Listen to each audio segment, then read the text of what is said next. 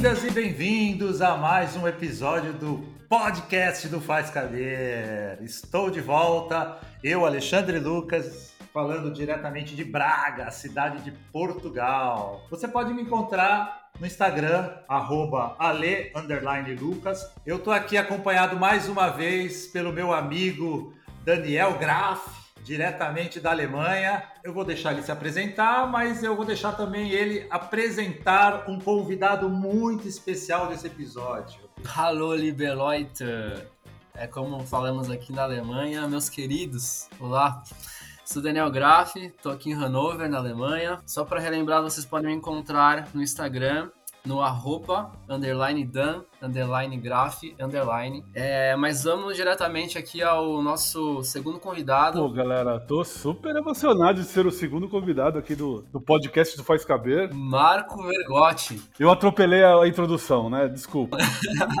Pô, tô felizaço de ser o segundo convidado aqui do, do podcast do Faz Caber. Muito feliz mesmo, honrado. Eu vi esse, esse blog nascer lá nos idos de 2008, 2009. E fico feliz que vocês tenham, tenham voltado com, com, com, um novo formato aí pro, pro blog, o podcast. Honra é nossa, honra é nossa, velho. Antes de mais nada, diga quem você é, né? Porque você ainda não disse quem você é. Eu sou o Marco Vergotti, Sou designer, mas minha especialização é infografia. Tô aqui de São Paulo. O Alexandre e o Graf pediram para deixar minhas redes sociais, mas eu vou deixar só o meu LinkedIn, que é, é linkedin.vergote. É isso. Então vamos aquecer o coração do Vergote, porque eu acho que hoje esse episódio promete, hein, Daniel Graf? Acho que vem coisa boa aí, hein? E eu acho que promete, hein? Bora? Bora, depois da vinheta.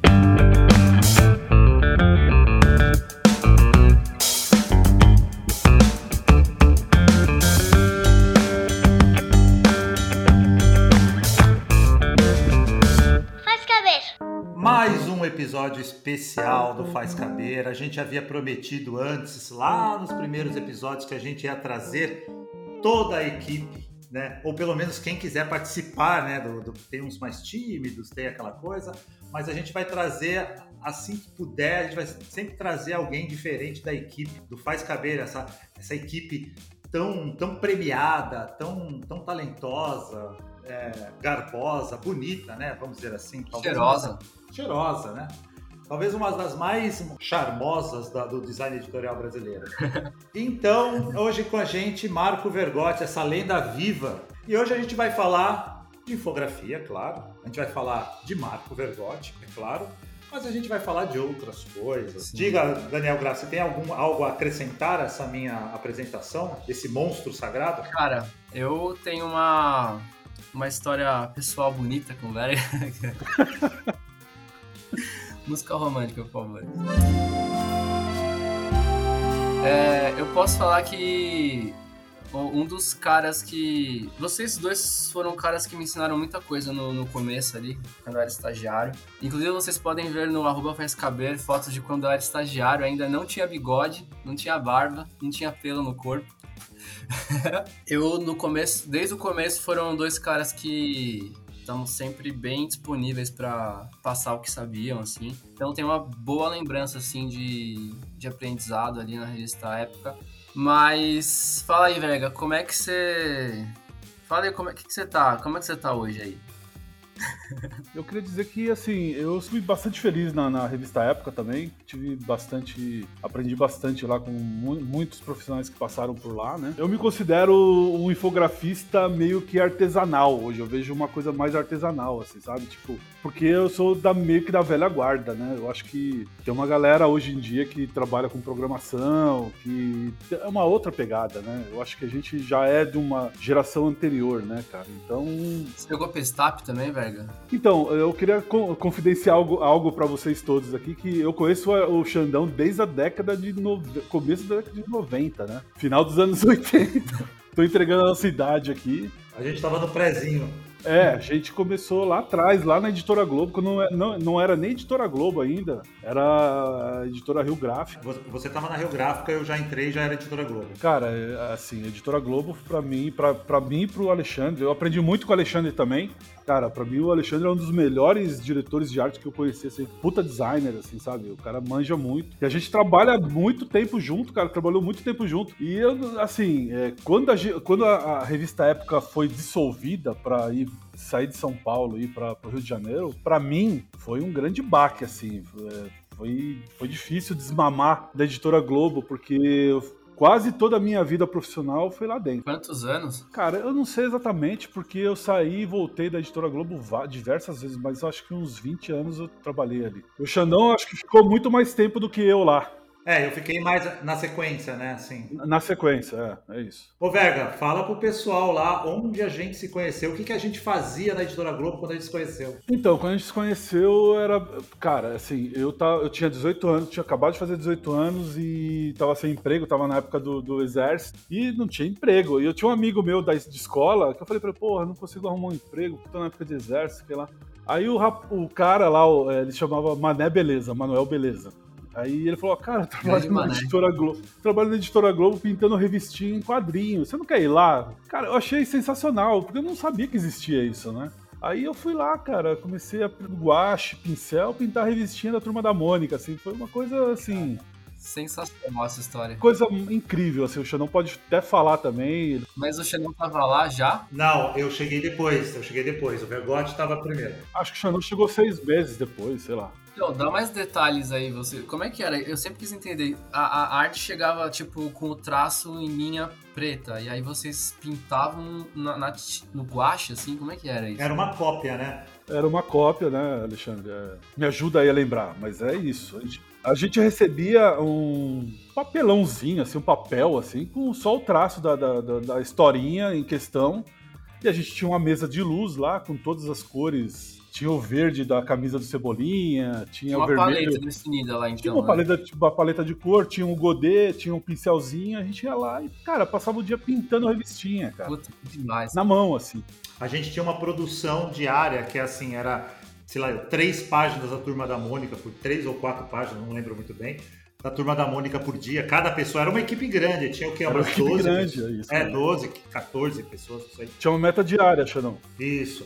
E a gente não pintava só a turma da Mônica, a gente pintava até outras outras revistinhas da editora Globo, né? Assim, mas era tudo na mão, era muito artesanal, assim. A gente fazia todos os detalhes, é, até técnicas de fazer degradê, era um trabalho muito artístico e eu cheguei lá, o VH tava lá, já trabalhando, já garotão. Tenho boas lembranças dessa época, Xanão, porque foi, acho que, a melhor fase profissional da nossa vida, assim. Porque existia uma responsabilidade, sabe? Sim. Mas não era uma responsabilidade, era uma brincadeira que a gente ficava ali o dia inteiro, cara, assim. Quantas horas por dia? Ah, é horário de trabalho, né?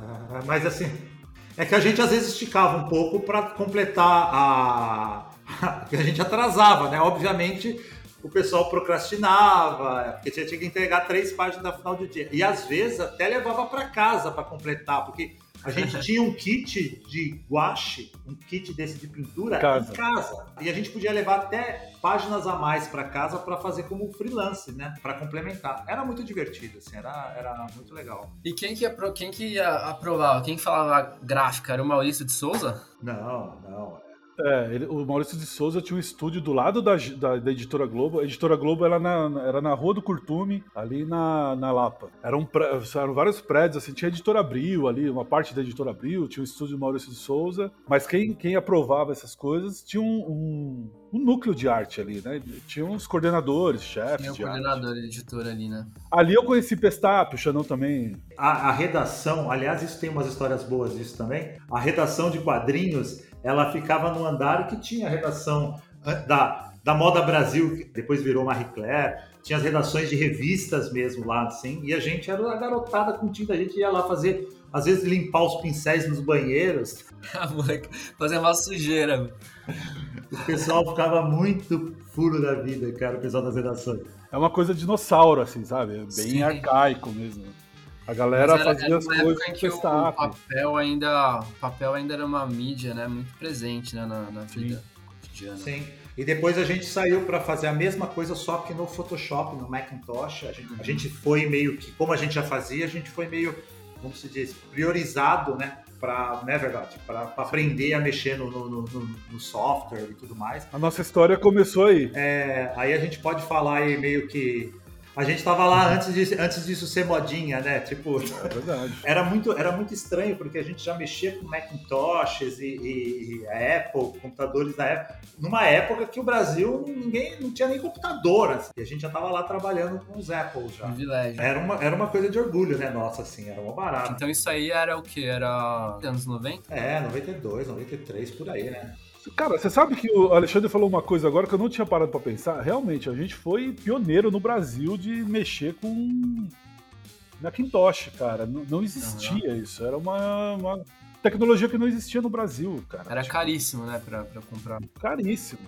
E aí, cara, como é que, como é que foi disso pra, pra revista? Eu não lembro onde o Verga tava nesse, nesse exato momento. Eu acho que o Verga saiu da editora nesse, nesse período, né? É. Quem já sabia mexer nos computadores Aí foi naturalmente reaproveitado em outras áreas. Assim. E aí eu fui pro.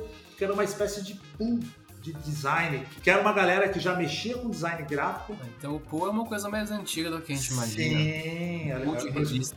Sim. Não, não é uma novidade, não.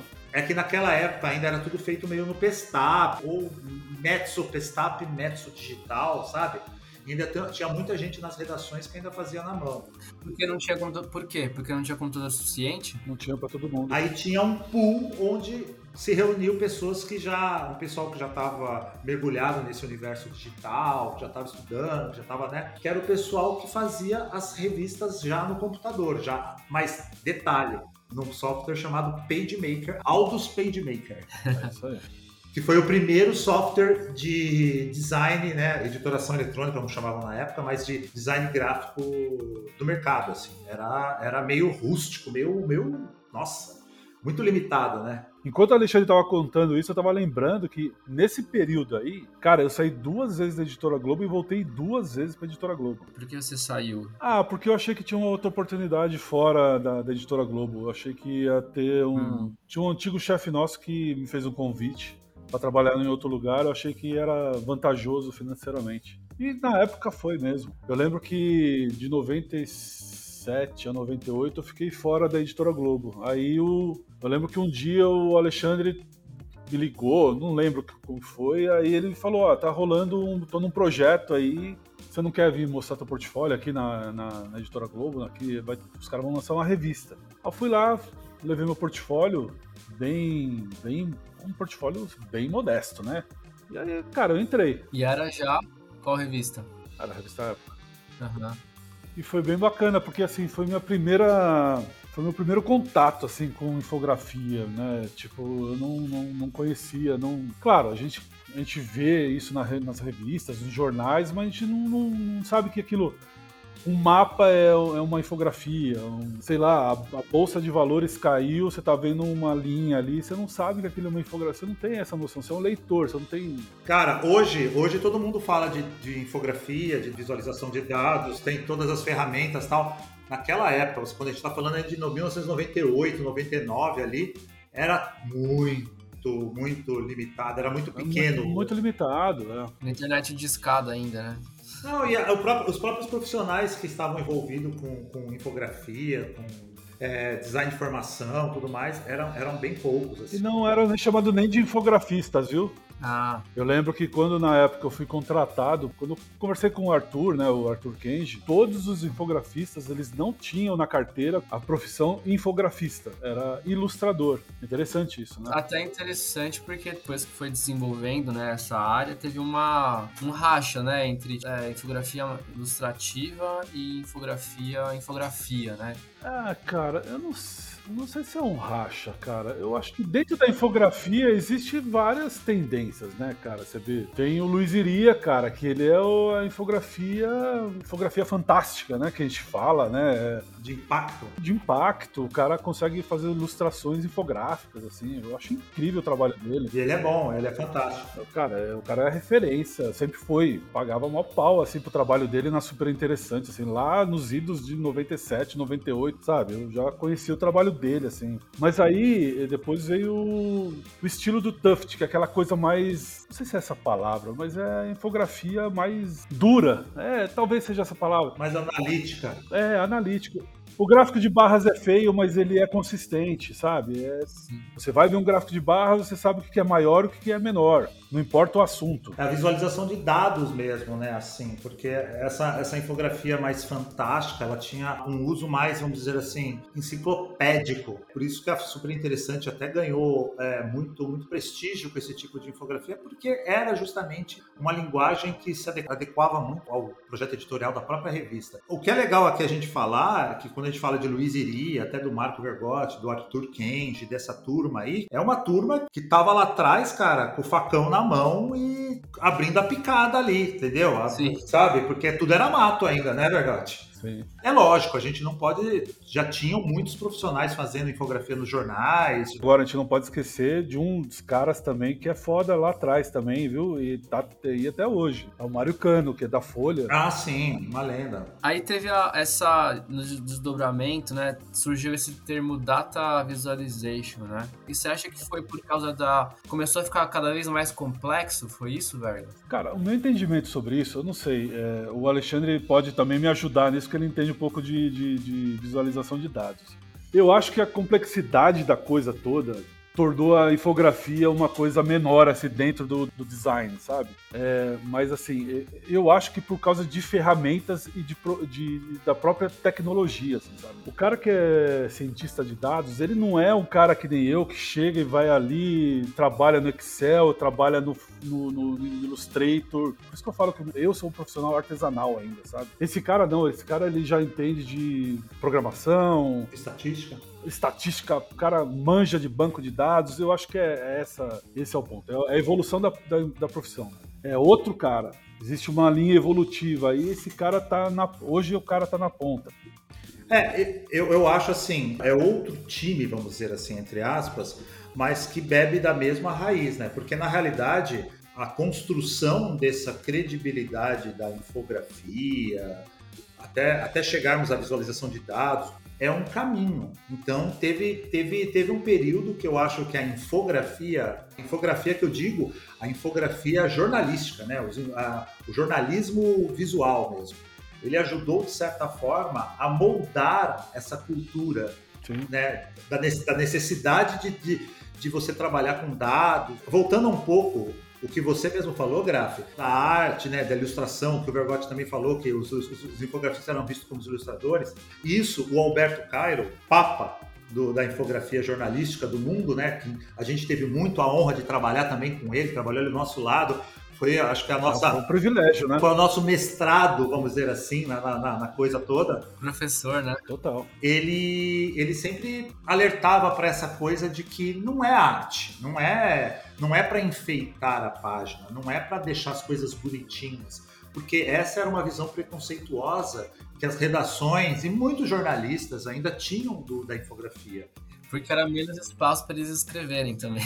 É, e não era disso que a gente estava falando. A gente estava falando de uma ferramenta poderosíssima de informação, né? Que hoje não há ninguém, se, se um jornalista chegar numa roda e dizer assim, ah, infográfico é uma bobagem, esse cara tá para trás, tem dinossauro já, né? Hoje o jornalismo de dados é uma das, vamos dizer assim, uma das vertentes mais respeitadas e mais procuradas assim dentro do, do jornalismo, porque faz todo sentido, inclusive para o mundo de hoje, né? Com tantas informações, para você ver que era uma era uma coisa até vamos dizer assim, eu não diria visionária, mas eu acho que era até um caminho natural do próprio, do próprio jornalismo. Sim. E culminou nessa coisa que está hoje. Hoje, hoje a visualizar dados é algo que você pode fazer em diversos setores. Não é só no jornalismo, né? Não, não. É, a Renata, que é minha esposa, que também é uma infografista, né? E ela tá num grupo aqui em Portugal, DataVis Lisboa. Tem outras quatro meninas, inclusive uma da Alemanha, gráfica. Aham, uhum, tô sabendo. E não existe nenhuma menina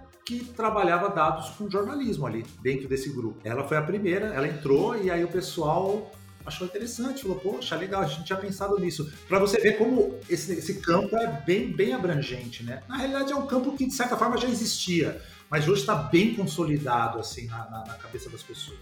É que as pessoas não acho que não entendiam antigamente, né? Eu acho que foi amadurecendo na cabeça dos profissionais também, né? É, e do próprio jornalista, né?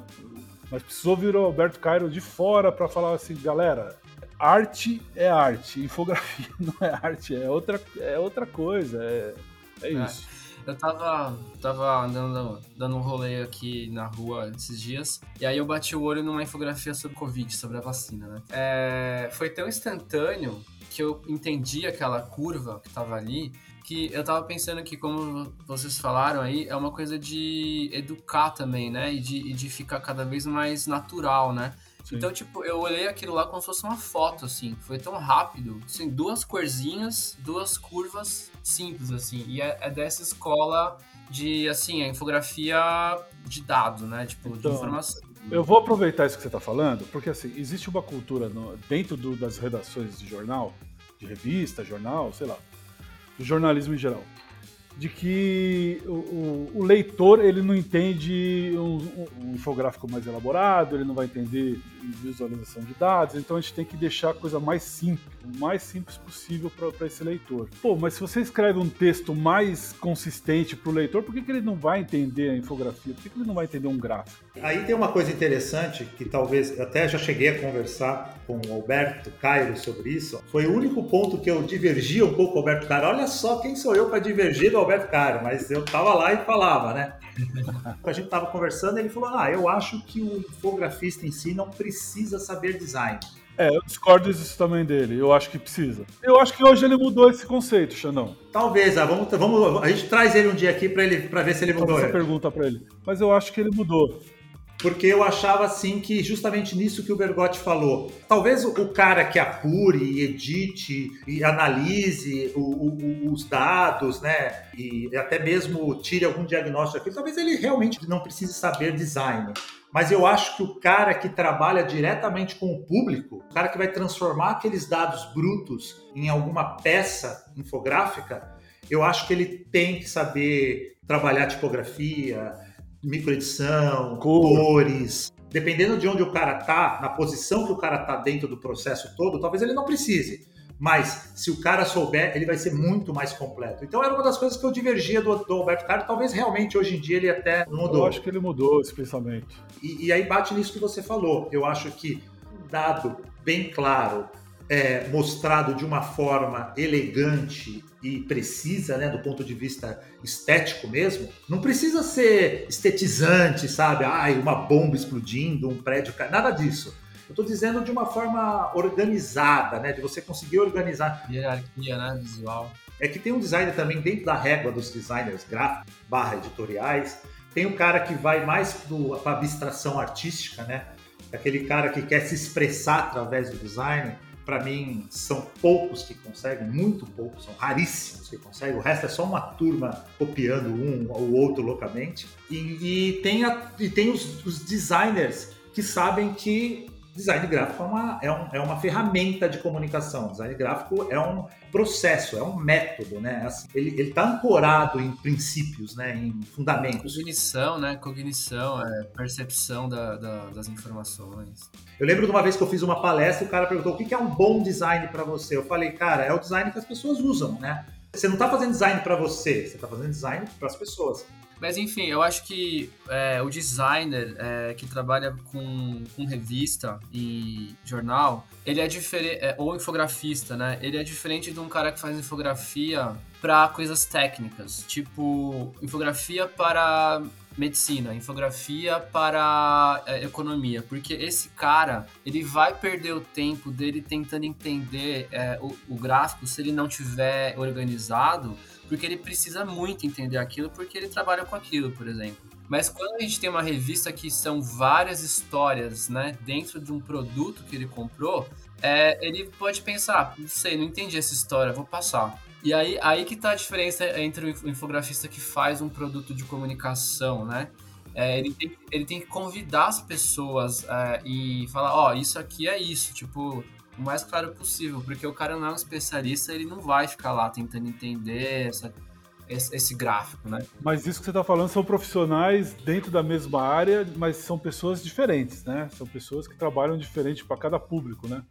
Sim, é, eu digo a predisposição em se esforçar para entender um gráfico, ela é menor quando você não é da área, assim, você não é da economia ou você não é da, da medicina, tem que estar uma coisa mais mastigada para o público, né?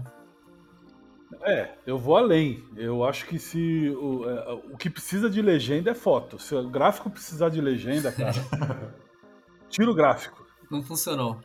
A única coisa que precisa de legenda numa revista, numa publicação, é foto. E olhe lá, né? não, não, cara, isso é uma regra. O Chanel vai falar, ele vai, ele pode confirmar, e você também pode.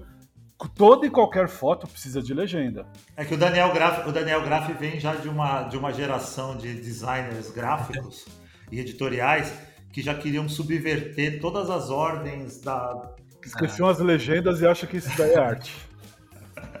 Tira a legenda que eu quero fazer minha arte, eu quero me expressar, entendeu? É. Fiquei curioso para entender as fases da que teve a infografia na revista, né? Antes do Alberto Cairo, é, teve outros, outros chefes na infografia, né? Quais foram as, as diferentes escolas de infografia lá? Cara, é, o primeiro chefe de infografia da época foi o Arthur Kenji, cara, e ele tinha vindo de jornal a cultura era bem, bem de jornal mesmo, assim, sabe? Aquela coisa meio diária, resolvia com pictogramas ali meio que já pronto. Não tinha uma, uma preocupação com vamos criar uma vinheta especialmente para esse gráfico. Ou era gráficos assim. Eu esqueci o nome do cara. Perdão, cara, esqueci. Mas aqueles gráficos de linha que você colocava uma ilustração atrás. Umas coisas meio, sabe? cara, cafona pra cacete, assim, mas era. Ah, mas fazia, fazia sentido. Fazia sentido na época, sabe? E a escola do cara, cara, eu tô tentando lembrar o nome dele, até o final do programa eu vou tentar lembrar eu falo aqui. Bom, mas se a, se a, gente, se a gente vai falar mal do cara, melhor nem lembrar. não, não, o cara, é uma, o cara é uma lenda americana, né? Pô, o cara fez os gráficos. Nigel Holmes, Nigel Holmes, Nigel Holmes. Nigel Holmes, Nigel Holmes. É só lembrar do ator pornô que não é o ator pornô. Pode crer isso que eu ia falar. O ator pornô é o John Holmes. Esse daí é o, o Nigel Holmes. Cara, e assim, a gente bebeu muito na fonte do Nigel Holmes, cara. Esse cara foi importantíssimo na infografia. Porque é aquela coisa de infografia com decoração, assim, sabe? Então, todo gráfico de barra que a gente fazia tinha um relevo, aí tinha uma foto atrás, ou tinha drop shadow pra caramba, assim, sabe? Depois dele eu saí também da época, eu não lembro quem foi. Você lembra, Alexandre, quem foi? Não, eu acho que depois do Arthur Kenji a gente ficou com. Acho que teve a Letícia, né? Que foi a que substituiu o Arthur, não foi? Então, eu não lembro, porque é, acho que ela ficou um pouco. É verdade. É, ela ficou meio como coordenadora da, da, do grupo de infografia. É, mas ela era uma infografista, assim, necessariamente não, não era uma escola de infografia, né? Ela era uma amiga nossa que assumiu como coordenadora ali num período em que realmente a infografia estava tava em baixa, vamos dizer assim, né? Sim. Com o tempo. Por que, que, a infografia ficou em baixa nesse período? Mas isso é uma decisão editorial, viu, Graf? É uma decisão de quem está no comando. Ah, da revista em si, não geral, assim, não, não, geral. Bom, aí o Kenji voltou, né? Ele voltou por um outro período, porque aí os caras tentaram é, reconstruir, né, um pouco dessa cultura ali dentro, mas ele logo saiu então, dessa fase que o Alexandre está falando do, do Arthur Kenji, que ele tinha voltado, acho que foi 2005, por aí, acho que essa época aí. Porque eu voltei para a época em 2006. O Marquinhos me chamou. Voltar com a infografia. Ele estava sendo cobrado. Olha, precisamos ter infografia na revista. Então ele me chamou, porque ele já me conhecia de, de trabalhos que eu tinha feito. Mas assim, a época ficou meio sem uma. Um, um, a infografia da época sem um comando. É, como se fala? É, Comando para matar. Um, ficou sem um, uma diretriz de infografia. É, eu voltei para lá assim, é, ah, você é o chefe de arte, mas não é o chefe de arte. Era tudo errado. Nossa, era meio anarquia a parada. Aí até que veio o Alberto Caro e ele meio que deu uma organizada nas coisas, assim, sabe? Então, e aí eu acho que a gente foi a melhor fase da revista, hein? Mas em termos de infografia, sem dúvida nenhuma. Não, não em termos infografia de tudo. e design, hein? Cara, a gente ganhou o prêmio ESSO, não é qualquer um no, no, jornalismo brasileiro que ganhou isso daí, cara. E a gente ganhou prêmios internacionais também. É, eu acho que depois da chegada dele, o Marquinhos fez um grande projeto gráfico também para a revista. E aí tinha o Xandão ali, que era o braço direito dele. Aí o negócio meio que decolou, assim, sabe? 2009, 2010, 2011 foi a melhor época da época, assim, sabe? Então. E foi aí que surgiu, inclusive, o blog, né? Foi na, nessa. 2009, 2008 ou 2009, né? Ah, um pouco antes, porque quando, quando o Alberto Carlos chegou, o blog já estava no ar, né? E eu acho que quando a, juntou a infografia com uma ideia formada, com bons profissionais ali, tinha o Gerson, o Gerson Mora, tinha o, o Rodrigo Cunha, tinha o Salomão, tinha o Gerardo, cara, e tinha outras pessoas que eu não vou lembrar o nome agora. E aí juntou essa galera da infografia com a galera do Xandão lá e do Marquinho, aí, mano, ah, aí Barcelona, total. Pô, esqueci de falar, citar o Nilson aqui, pelo amor de Deus, Nilson, desculpa, cara. O Nilson tá desde, tava desde esse. Cara, é incrível. No estágio eu cheguei nesse, nesse momento ali. Então foi um privilégio, foi, eu cheguei num momento bom, né? Eles, acho que eu cheguei um pouco depois ainda, já tava, já tava rolando já faz um tempo. Mas fico bem feliz de saber que. Não, foi bem legal, foi bem legal. Verga, você acompanha alguma coisa aí de infografia? O que, que você pode falar de referência hoje que você vê aí? Ah, eu acompanho mais cara gringo lá, sei lá, New York Times, eu vejo uma galera de fora. Nossa, o New York Times tá fazendo coisas incríveis, cara. Ah, cara, eu vejo esses. Eu gosto do Jarnordoli, cara. Eu gosto do, do. É que o Jarnordoli ele faz outras coisas, ele não fica só fazendo infografia, ele tem umas ideias muito doidas, assim, sabe? Eu gosto muito do design do Francesco Frank, eu gosto do, do. Cara, tem uma galera boa aí no jornalismo. Mas eu não acompanho mais, não, cara. Eu tô bem de boa, assim. Toda essa trajetória que a gente contou aqui um pouco sobre, sobre essa, essa consolidação da, do infográfico, ou mesmo da visualização de dados, que hoje é mais, as pessoas gostam de chamar mais de visualização de dados, toda essa consolidação dessa cultura infográfica, você acha que desagou em um bom, bom lugar no Brasil? Cara, eu, uh, de verdade, assim, eu acompanho algumas coisas, mas eu, hoje em dia não me importo mais mesmo, assim, sabe? Porque eu saí do jornalismo e eu não, não, não, não me importo mesmo, cara.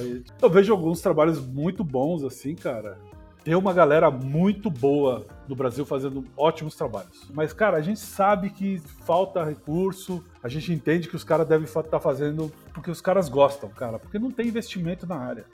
E é isso. Eu tô ligado que tem muitas, muitas redações aí que os caras trabalham pra caramba e não tem o reconhecimento devido, sabe? Aonde que tem investimento? É tipo na gringa. É... New York Times, de novo, né? É, não à toa os caras fazem hoje as melhores coberturas de qualquer coisa. Eu acho que é, eu não tenho dúvida nenhuma que essa coisa multidisciplinar que o, o New York Times assumiu, né, com visual, com cientistas de dados, com designers, com todo mundo meio trabalhando para criar um, um uma cultura jornalística diferente, é, mais moderna, vamos dizer assim. Eu acho que tudo isso tem um efeito. Eles continuam com muitos assinantes, eles continuam referências em várias coisas. Tem o nome dos caras também, é uma grife, claro, mas é, é, algo que resiste bravamente. Eu acho que tem muito a ver com, com, essa percepção do espírito do tempo mesmo ali, do que está rolando. E o que no Brasil, infelizmente, não, não acontece com isso que o Berga falou. É, às vezes não tem grana. Mas eu repito uma coisa que eu já falei recentemente, inclusive com uma turma de estudantes da lá de Ouro Preto, que a gente, eu e a Renata, demos,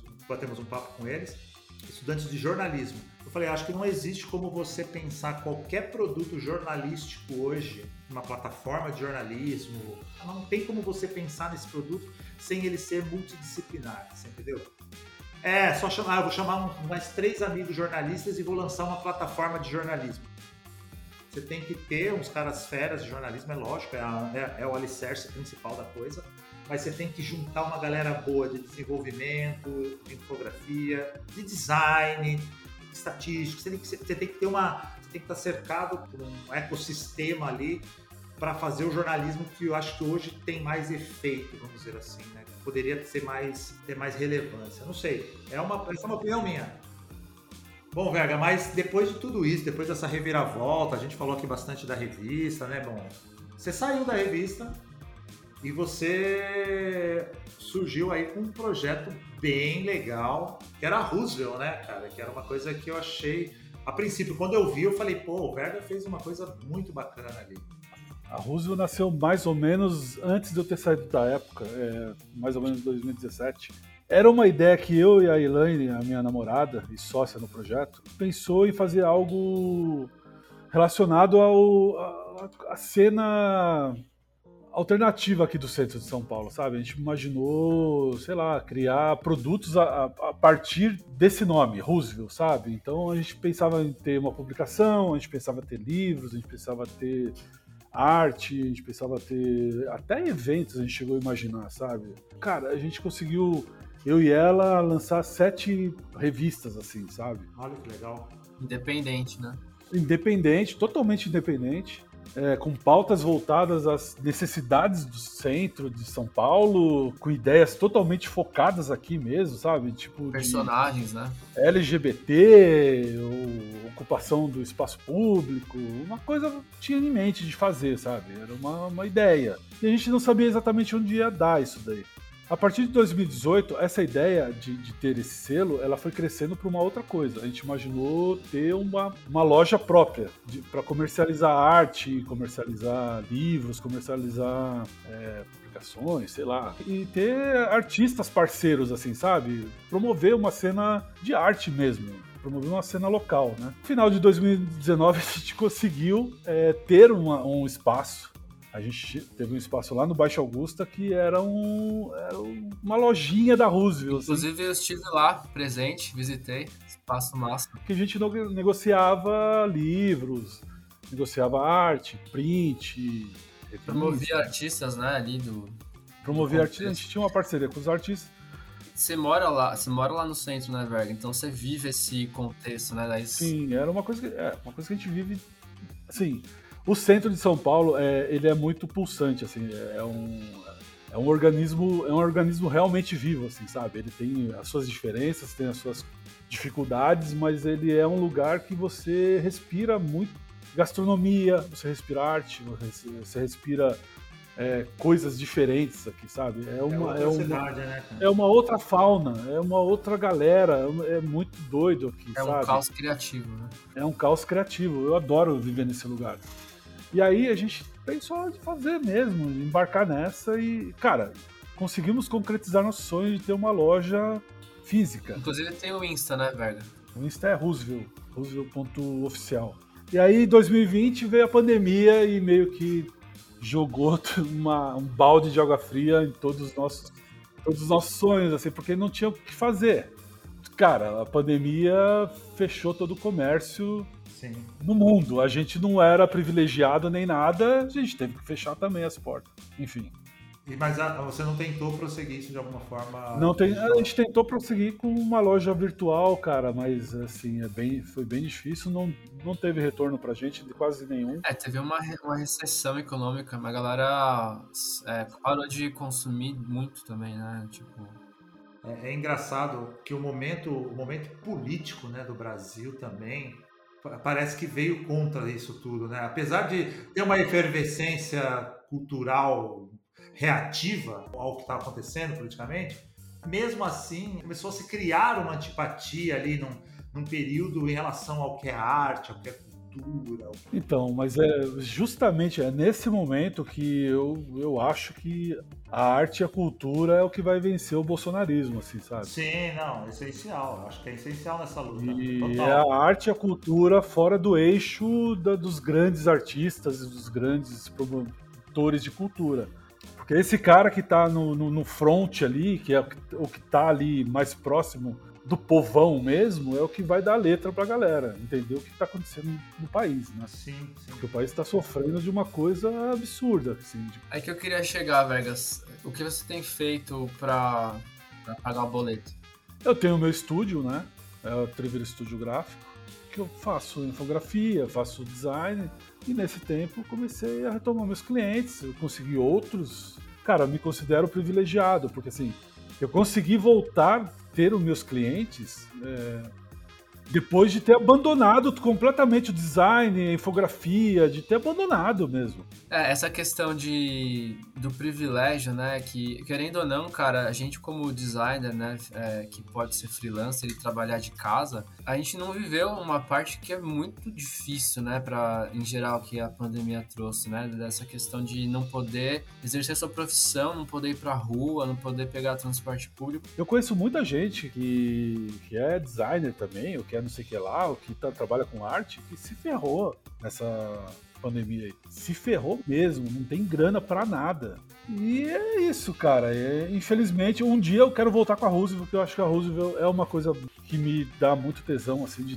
ter, sabe? Marco Bergotti abrilhantou o nosso episódio. Hoje acho que a gente pode dizer do fundo do coração que a gente agradece a sua, a sua participação, a sua presença. Cara, eu só tenho a agradecer a minha participação. Obrigado mesmo, de verdade. Fico feliz pra caramba de ter participado e o programa de vocês espero também que dê mó certo, porque o Faz Cabeira é uma, foi um blog bem bacana que marcou uma geração. Espero que o podcast também marque uma geração de novo. E você vai fazer parte disso. Não, você vai fazer parte disso. É, muito obrigado por ter vindo aí, Verga, e por ter conversado com a gente, contado um pouco da sua experiência. Vamos continuar conversando aí, porque eu acho que essa nova plataforma tem potencial pra gente trazer a, a, o contexto atual da profissão. A gente vai fazer conteúdos extras lá no Faz Caber, né? Quem não sabe ainda, siga a gente no Instagram, arroba Faz Caber. Vai ter algumas fotos do Marco Vergotti jovem lá, pintando quadrinhos, algumas referências do que ele disse aqui. E lá também vai ter todas as redes sociais ali do Marco, Projeto Roosevelt. Vai ter a banda de punk rock Tóxico 67. 61.